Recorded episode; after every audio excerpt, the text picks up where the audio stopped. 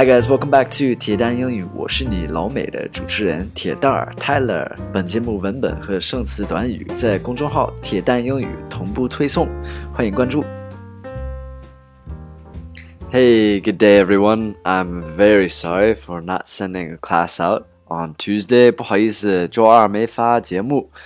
I'm in Fujian on business and I've just been extremely busy. 我现在在福建泉州出差，所以就是特别忙，没来得及发。Very sorry, very sorry. Um, anyway, so I have a little change to the plan here. 这边是稍微有一点变化哈。uh, these days, I've thought a lot about like sending what kind of lesson I want to send. And recently, I've been sending on Tuesdays and Thursdays, sending a piece of news. Uh, so I, for a couple reasons, I'm going to change that. Uh, no longer do that. 有一些原因就是我要就是不讲新闻了。First of all, it's it's a little bit sensitive, I guess, and I'm I have to be extremely careful um, and I don't want to be careful. so, uh, yeah, that's part of it. And then another part is a lot of people think it's too difficult.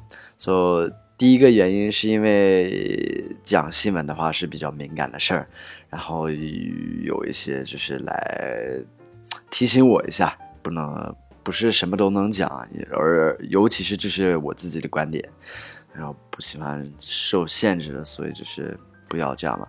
第二个原因是有一些人就是反馈的，就是我讲的新闻太难了，看不懂，听不懂。Alright, so for these reasons, I'm changing it. Uh, Tuesdays and Thursdays, I'm going to be doing slang, which is awesome because beginners and advanced people can be be learning slang, right? American slang. 我现在改成呃美国俚语。俚语是什么呢？有一些人就是不知道俚语是什么，我也不知道怎么形容，就是不是方言。呃，类似于网络词那样的，哎呀，不知道怎么翻译，反正可以上网查一下俚语是什么。嗯，初级的学生、中级的、高级的都能学到一些，就是新的生词，就是新的词儿。这样的话，讲俚语的话，也可以讲一些文化。So it's it's really interesting, and it's interesting for me. I love it. Slang is awesome. 我也特别喜欢 slang.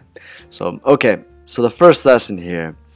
Uh, the first slang that I want to teach you，第一个 slang 我想教你们是 a hole in the wall。a hole in the wall。hole 就是洞的意思，wall 墙，a hole in the wall。So this is a noun，是一个名词。This term is used to describe a place that is small and probably not very clean. A restaurant that is small and not very clean.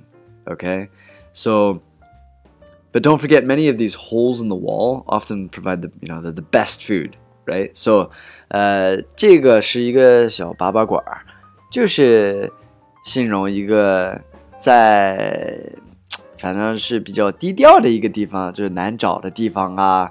然后可能里边不是最干净的地方那样的，但是有可能是最好吃的。呃，有一些小粑粑馆，我觉得特别爱吃。